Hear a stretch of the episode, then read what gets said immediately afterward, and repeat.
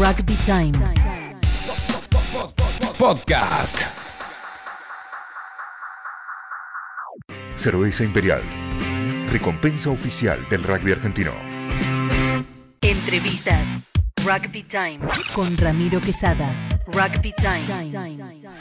Podcast. Bienvenidos a un nuevo Rugby Time Podcast. Edición especial en cuarentena obligatoria, desde casa y con un gran invitado.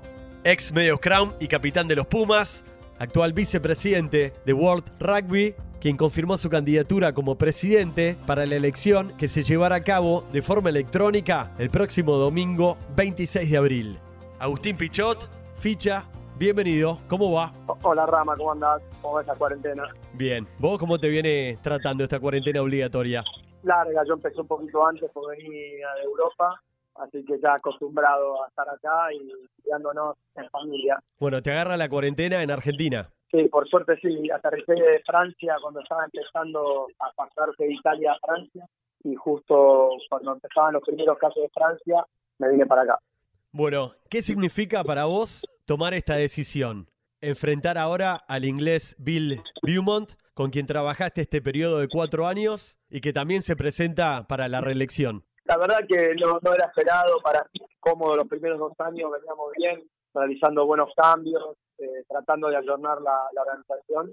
Y los últimos, el último año y medio, cuando empezamos a desafiar y a buscar soluciones más globales para el mundo, desde nuevos calendarios, hablar con los clubes, tener una, una visión más dinámica, eh, empezamos, yo empecé a tener un poco de resistencia y ahí ya el año pasado cuando teníamos que tal vez jugar más fuerte con el, con el Seis Naciones para, para la Nation Cup o para lo que era la liga en su momento que iba a tener una estrategia más global, eh, ahí ya me di cuenta que filosóficamente pensábamos distinto, no hice ningún problema, fuimos al Mundial, tuvimos un, un, un Mundial exitoso.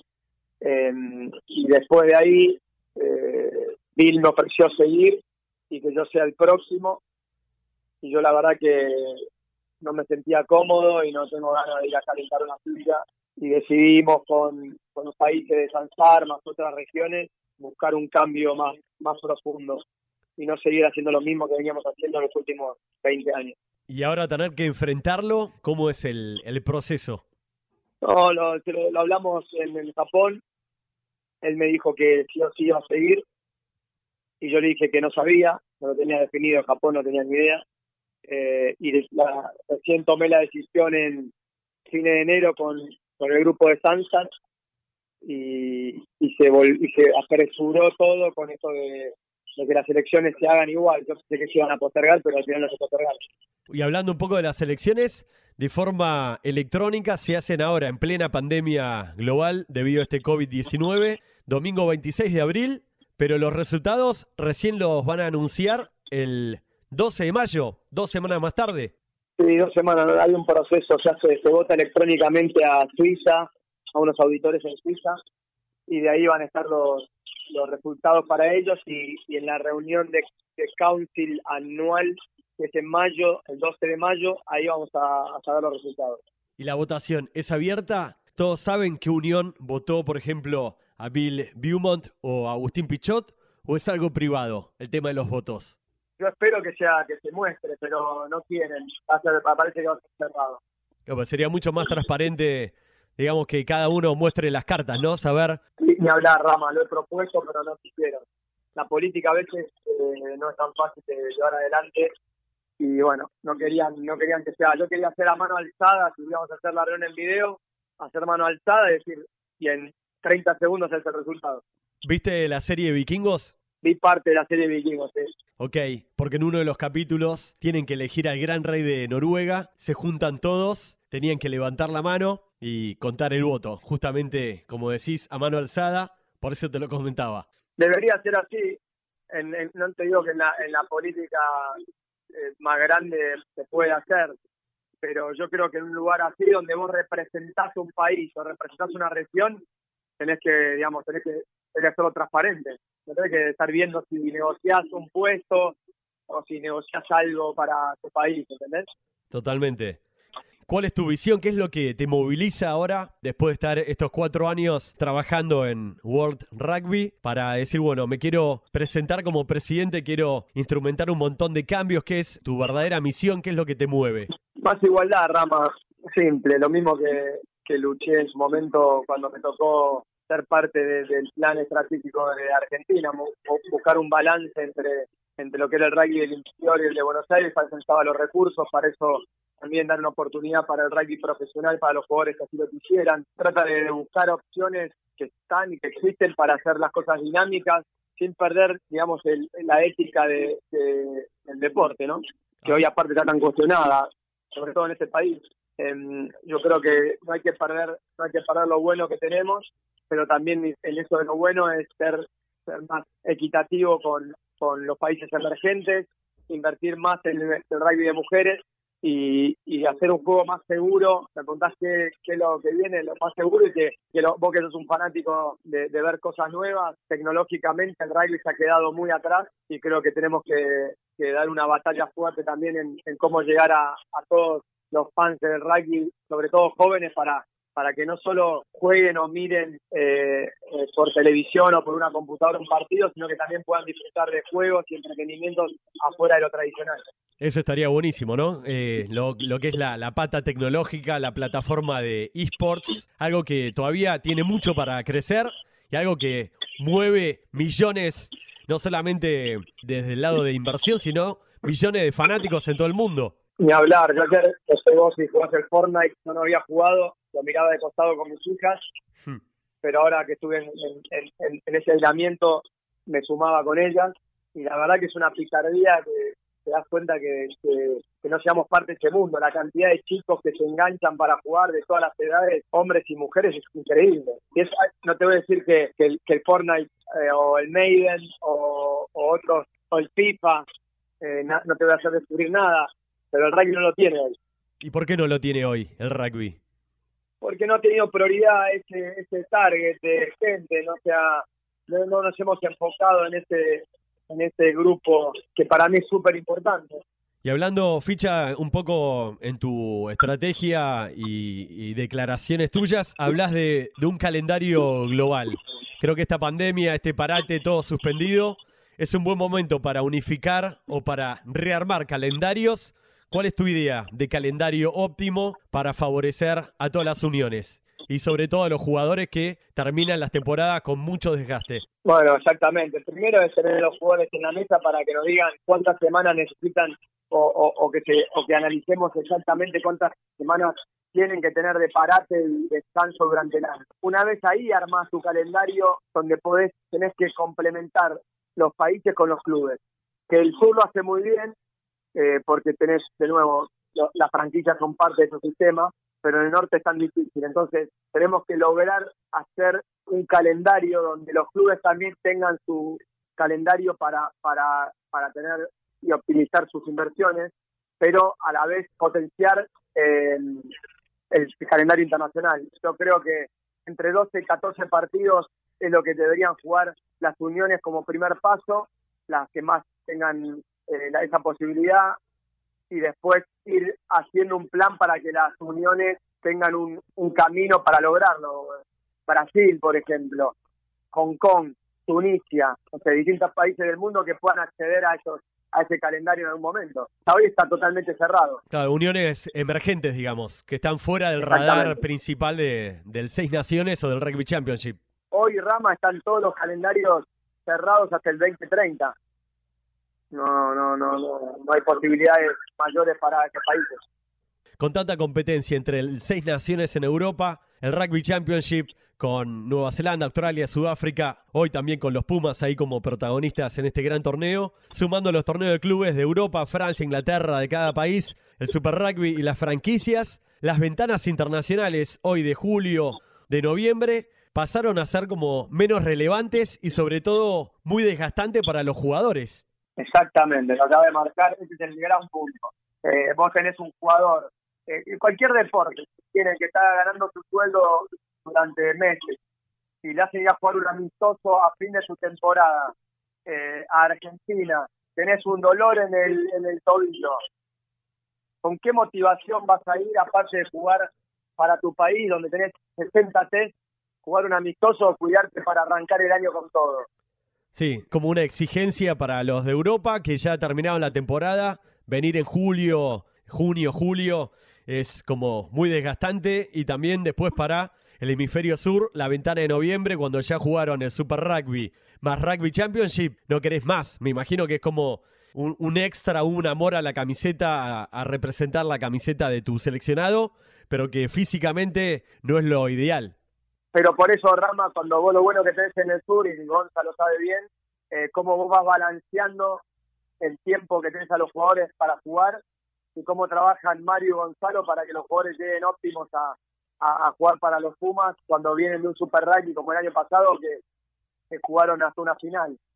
Y fíjate, por más de que me lo discutan, los jugadores físicamente al Mundial de Japón llegaron impecables. Si vos ves los segundos tiempos de cada partido y cómo terminaron eh, eh, jugando eh, a nivel físico, estaban impecables. ¿Qué mirada tenés del Mundial de Japón? ¿Qué fue lo que más te gustó desde el lado del juego? No, del juego poco, te soy sincero. Japón fue de lo que más me gustó por un tema de dinámica, pero no era sostenible, digamos, no era un juego que iba a iban a poder sostener y me encantó la, la cabeza de Sudáfrica. Era, iba a ser un mundial recontra defensivo, de recontra de mucho juego con el pie, muy psicológico metro a metro, y Sudáfrica en eso es implacable. Y en cuanto a los Pumas, ¿qué mirada los viste a los partidos de los Pumas estando allá en Japón? Sí, los Pumas, y siendo muy respetuoso con, con la crítica, no voy a decir nada que nadie haya visto, ni los protagonistas, eh, que son los que realmente son, son los que pueden hablar o hacer autocrítica. Yo creo que el, primer tiempo contra Francia no, no, no, fueron lo, no, no, fueron lo que ellos querían y eso condicionó todo el mundial. Así de fácil, cuando tenés el, lo mismo que nos pasó a nosotros en, en los últimos minutos o el partido contra Irlanda en el 2003. Eh, desgraciadamente es muy fino, los grupos de la muerte son muy finos y cuando nos tocan a veces los hemos llevado adelante bien y a veces nos ha costado. Esta vez nos costó. Y hablando justamente de mundiales, del próximo que se viene en Francia, y este año desde World Rugby decretaron que es clave para lo que es el sorteo. ¿Qué va a pasar con el sorteo, con este momento, con todos los torneos suspendidos? Todavía no se puede confirmar la ventana de julio, me imagino, y otros torneos que quedaron cancelados entre vos y yo, Rama, y no, no te voy a decir algo que después me pase como las elecciones. Eh, yo soy, yo no creo que se, no se, no se dé. Estoy seguro que no se puede dar con esta, como está el calendario hoy, no se puede hacer un sorteo.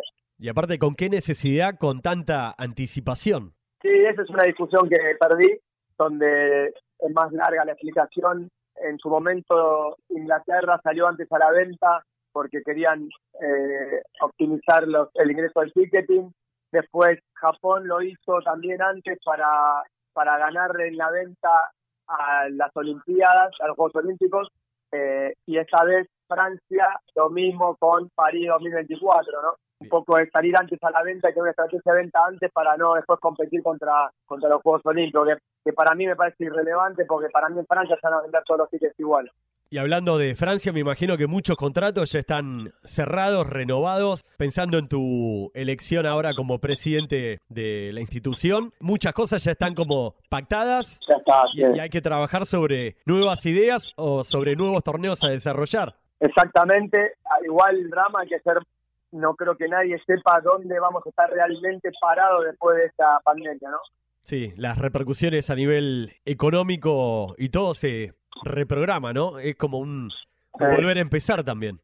Sí, por eso yo no sé si, la, no sé si una marca pensaba ya estar, ya nos había dado el sí y por ahí con estos cambios te dicen, mira, no sé si, si la marca lo puede afrontar, ¿no? No sabes que los presupuestos de marketing son los primeros que se cortan. Sí, totalmente. Y hablando de desarrollar nuevas competencias, este año nació la Superliga Americana de Rugby, la primera competencia profesional de la región. Sí, un paso que es importante para la región y lo importante es que se hizo con un reglamento cuidando a los clubes acá en Argentina, que es una gran duda.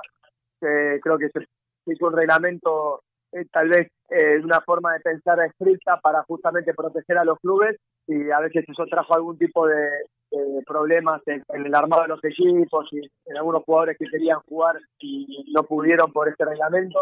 Pero lo importante es que estaron esos dos, esos dos partidos empezó la liga y yo creo que es algo bastante positivo porque seguís eh, teniendo una opción para el rugby profesional que ya lo tenés en el mundo, porque los jugadores que quieran irse se van a jugar a la Liga de España, a la Liga de Italia, a las, a las segundas o primeras de Francia, a la MLR de Estados Unidos que ahora abrió, o como hemos visto en Japón, que vimos el Rete, por ejemplo, que se fue a Japón, el, el rugby profesional sigue creciendo, entonces está bueno tenerlo lo más eh, administrado que se pueda, pero en algún momento los jugadores que quieren ir, opciones van a tener. Totalmente. Lo importante es que los clubes sigan bien.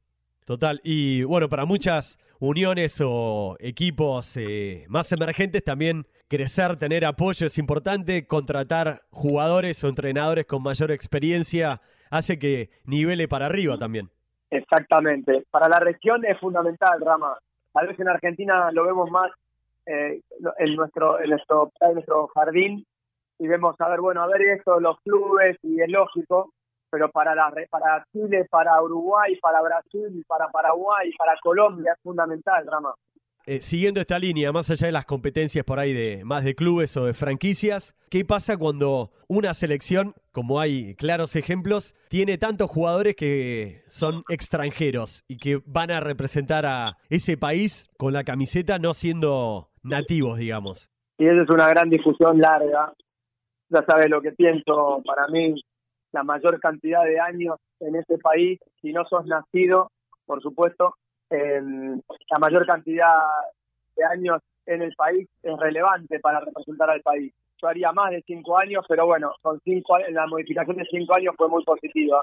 Y tener equipos como, bueno, históricamente, hablo de los Pumas como ejemplo, debe ser, eh, es algo como sagrado, ¿no? Decir, mira, en este vestuario somos todos argentinos. Ganemos o perdamos, pensando en por ahí otros seleccionados que tienen jugadores que viven, que bueno, que terminan familiarizándose con esa cultura, con el país donde crecieron o donde desarrollaron, pero más allá de, pertenecer a un equipo, debe ser distinto un vestuario como el de los Pumas. Sí, yo no tengo un termómetro, eso lo discutimos muchas veces, yo no tengo un termómetro de nacionalidad, no sé, no sé cuánto tenés que vivir en un país para sentirte argentino. Yo respeto a mucha gente que ha venido a vivir aquí, somos un, país inmigrante. Mis, mi, mi bisabuelos, mis abuelos han sido de Italia y de España y seguramente se sintieron argentinos en algún momento de estar allí y eso lo respeto un montón. Eh, pero pero a mí lo que lo que no respeto es que se vaya a buscar un jugador, identificarlo y en tres años tener un sudafricano jugando en Irlanda. No me parece, no no no, no creo ese jugador viene para, por una oportunidad de jugar internacionalmente y me parece fantástico, pero pero en definitiva deja de lado a un jugador que estuvo en Irlanda desde muy chiquito aspirando con el sueño de jugar para Irlanda. Sí, pero más allá de la nacionalidad, también en muchos casos es ventaja deportiva, digamos. Sí, es ventaja de un reglamento para, para, para, para sacar el sistema a un jugador que es tuyo de, de nación. Bien, y con respecto a futuro, próximo mundial, Francia. ¿Y el otro? Seguramente se elijan juntos, Rama, el 27 y el 31. Eh, hoy en la mesa está la opción de la que yo sé, es Australia, que se ha, que se ha dicho de, ser posible organizador. Después escuché que hay una, que puede haber una, una propuesta de Escocia, Gales e Irlanda. Esto lo escuché muy por arriba. Sé que Estados Unidos se va a proponer también para el 27 o el 31. Eh, no sé qué hará Sudáfrica, si se quedó con la gana de, la vez pasada.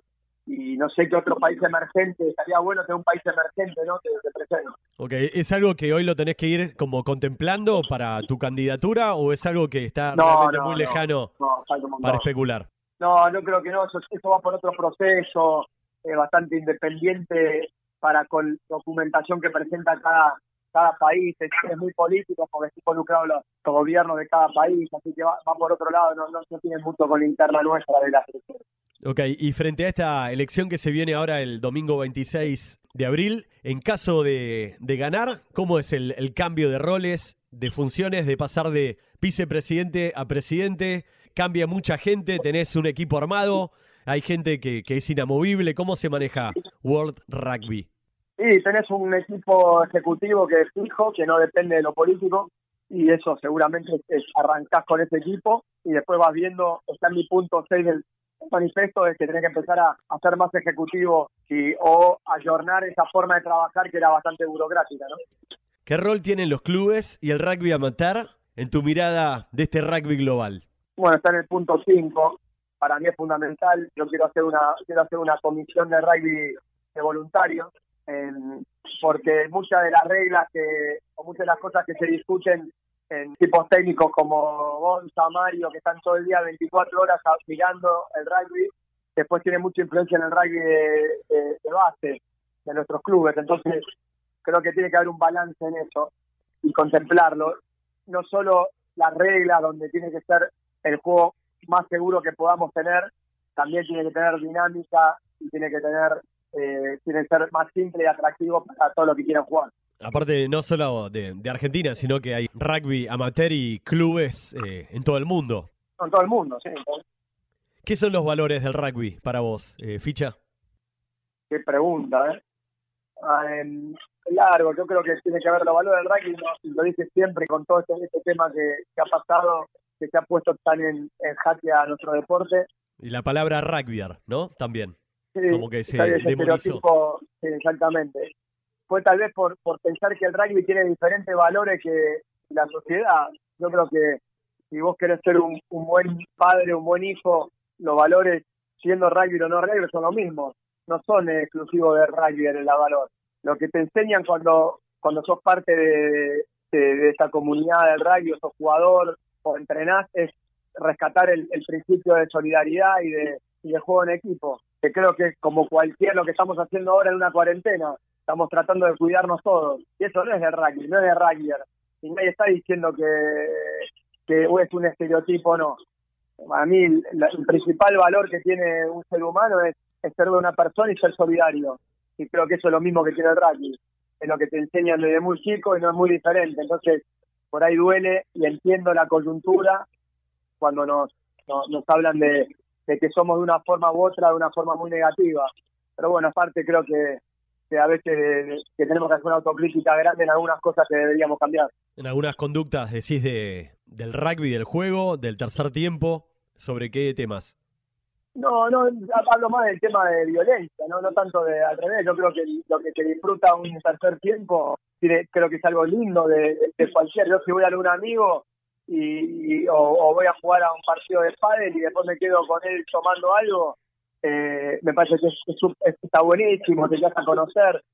No hay nada de malo en un tercer tiempo, al revés, es todo positivo. Y me, parece que no es, no es ese lugar para cambiar. Lo que hay que cambiar es cosas que pasan que están afuera de, la lógica o del sentido común. Totalmente.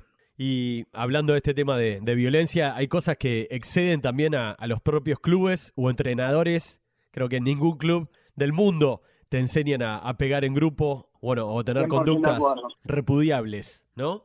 Vos cuando jugabas en Hindú, estoy seguro que, que los pulidos nunca te, te enseñaron a ser violento afuera de una cancha de rugby. Es más, te enseñaban justamente a ser una persona leal y buena persona y buen buen compañero. Eh, yo nunca, en mis, todos mis años en el CASI, creo que esto se puede replicar en, en muchos clubes, nadie te decía que una conducta violenta y, y- y desleal. Eh, pero sí, eso sí, y hay que reconocerlo, es que muchas veces hemos sido parte o hemos sido cómplices, si querés, en algún momento de hacer la vista gorda sobre actitudes de violencia en, en- en- en que hemos visto o hemos dejado pasar y que creíamos que era algo normal. Eh, se agarraron la trompada, se está todo bien el sábado, eh, no pasa nada.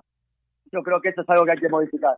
Sin dudas es algo para reflexionar en todos los clubes internamente y sobre todo para lo que es infantiles, juveniles, para remarcar. sin, sin lugar a dudas. Pero, pero, pero también quiero, creo que como hombre de rugby tampoco te podemos esquivar y decir que es todo malo el rugby. Yo lo dije en una nota. Eh, el crimen que pasó eh, no, no es, para mí no, no, no es, eso no es el rugby. Pienso lo mismo. Mucho se estigmatiza hacia el rugby.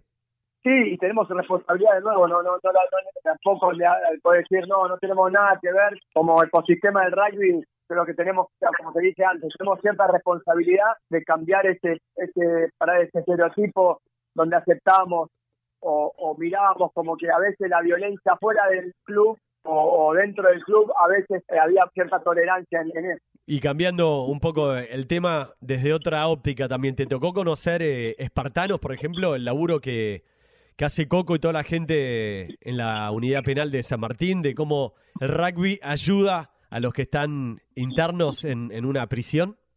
Sí, eh, eso eh, conozco mucho, tengo una muy buena relación con Coco, he estado en el penal, eh, he jugado con ellos y contra ellos en, un partido en La Plata, pero y Espartanos es un caso más de un montón de, proyectos que hay increíbles que tiene nuestro deporte. Eh, tenés el de Virrey, el Argentino, tenés eh, muchos proyectos en, en, el país que, que, habla de inclusión y, y, la, y la mayoría de los clubes del país son inclusivos, Ramiro. Eh, pero bueno, eh, tampoco soy de, los que tenés que sacar a relucir proyectos cuando se está discutiendo algo que, que, como te digo, que tenemos que corregir y seguir siendo un deporte inclusivo y, y corrigiendo estereotipos que tal vez aceptábamos antes. Y todo esto que venimos hablando justamente lo destacás en tu manifiesto. Mujeres y hombres, todos luchamos por y creemos en un mundo justo, igualitario y más inclusivo. El 100%. Ficha para ir redondeando. En caso de ganar estas elecciones como presidente, ¿el cargo requiere mudarte de Argentina, irte a vivir afuera? Más allá de los viajes y tantas actividades presenciales que tengas que, que estar en otros países, ¿lo, lo tenés ahí? No, me quedo acá. No, me quedo acá y tendré que viajar tal vez lo mismo que viajé el año pasado. Eh, me tendré que organizar mejor, pero no me voy a quedar acá en Argentina. Ok, o sea, sería dirigir eh, World Rugby desde Argentina. Sí, una vez por una semana por mes estaría en Dublín. Y también me imagino tenés que coordinar llamadas, videoconferencias con diferencias horarias entre Europa, Oceanía, Argentina. Debe ser. Lo vivo eh, todos los días, Rama. Me levanto a las 5 de la mañana y me voy a dormir a la 1. Tenés los horarios totalmente cambiados según cada país. Sí, tengo, pero eso ya hoy siendo parte de Sansar y trabajando con una empresa australiana, te aseguro que paso muchas horas de temprano a la mañana y tarde a la noche. Ok, y ahora te encuentras esta cuarentena con mucha reunión virtual, hablando con distintas uniones, con jugadores, con sponsors, con inversores, con gente de que trabaja actualmente ahí en World Rugby. ¿Cómo es un poco el día a día? Eh, como lo dijiste vos, hoy básicamente está basada en la elección y escuchando, he escuchado muchísimo a distintas partes, hablo mucho con los jugadores, corto con vos y tengo una llamada con el CEO de, la Unión Internacional de Jugadores, así que sí, el día está agitado con muchos de los que son parte del, universo del rugby. Ok, la última, para cerrar, ¿qué mensaje te gustaría dar? ¿Qué objetivo te planteas? ¿Qué mensaje le darías al mundo del rugby, desde el que juegan infantiles hasta un jugador profesional de cualquier seleccionado del mundo. Que se están divirtiendo, que, que tenemos un deporte increíble y que lo principal es, es, ir a divertirse al club. Ficha, un abrazo grande, muchísimas gracias por la entrevista. Sería histórico realmente para el rugby mundial que un argentino gane estas elecciones. Así que a meterle con todo y mucha suerte. Bueno, Rama, muchas gracias por llamarme y por estar, te agradezco mucho el apoyo. Abrazo grande. Chao, Rama. Agustín Pichot, candidato a presidente de World Rugby en Rugby Time Podcast. Cerveza Imperial, recompensa oficial del rugby argentino. Rugby Time Podcast.